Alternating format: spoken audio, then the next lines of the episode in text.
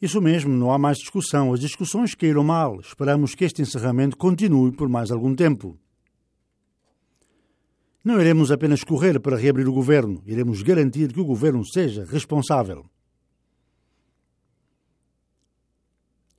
Este é o mesmo presidente que por várias vezes prometeu ao povo americano que o México haveria de pagar o muro que quer construir.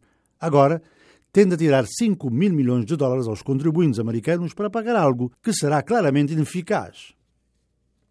60 mil pessoas atravessam a fronteira mensalmente nos últimos três meses. Isso prefaz 30 mil famílias 5 mil crianças por mês. Isto significa que teremos 22 mil crianças no nosso sistema, um sistema construído para adultos que violam as leis.